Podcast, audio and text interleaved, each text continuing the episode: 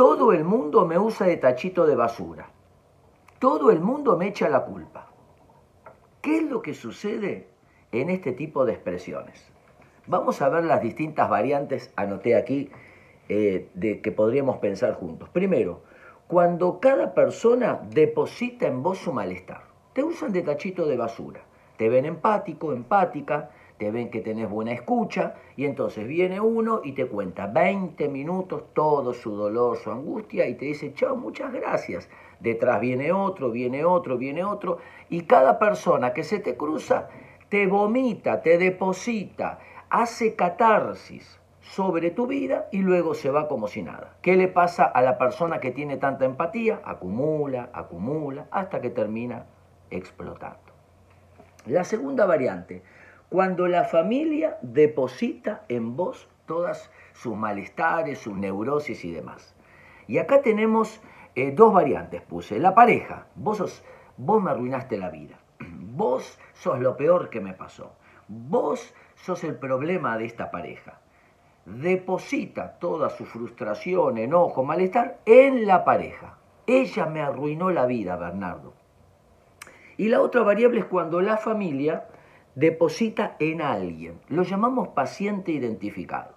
Hay un sistema familiar y este o esta es la manzana podrida. Toda la familia inconscientemente depositan o conscientemente depositan sus malestares y dicen es este el problema de esta familia. Esta es la que arruina a la familia. ¿Qué hicieron todos? Depositaron sus malestares, sus neurosis, los reprimieron, los proyectaron en una persona y esa es la persona, entre comillas, enferma de la familia. Tiene todos los problemas, claro, pero es porque le depositaron las neurosis de cada uno del sistema familiar. El tercero, cuando el grupo deposita, se llama chivo expiatorio.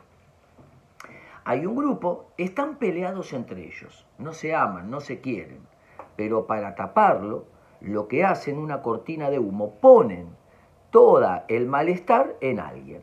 Entonces Pilatos y Herodes se unieron para destruir a Jesús.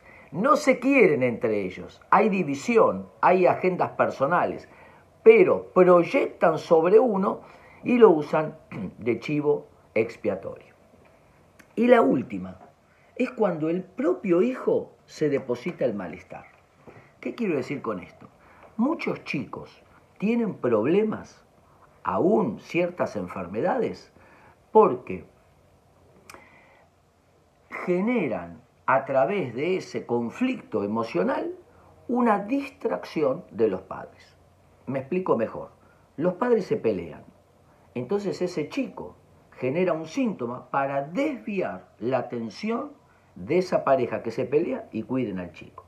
O el papá tiene mucha angustia o la mamá está melancolizada y entonces ese chico genera un malestar, eh, se accidenta, le va mal en el colegio, lo que fuese, para que esos papás se distraigan, ayudarlos, es decir, que el síntoma es una función de, desviación, de distracción, para que esos papás eh, se dediquen al hijo. Y sería entonces una manera inconsciente de querer cuidarlos al conflicto que hay, en este caso, en la pareja. ¿Qué podemos hacer con todos estos?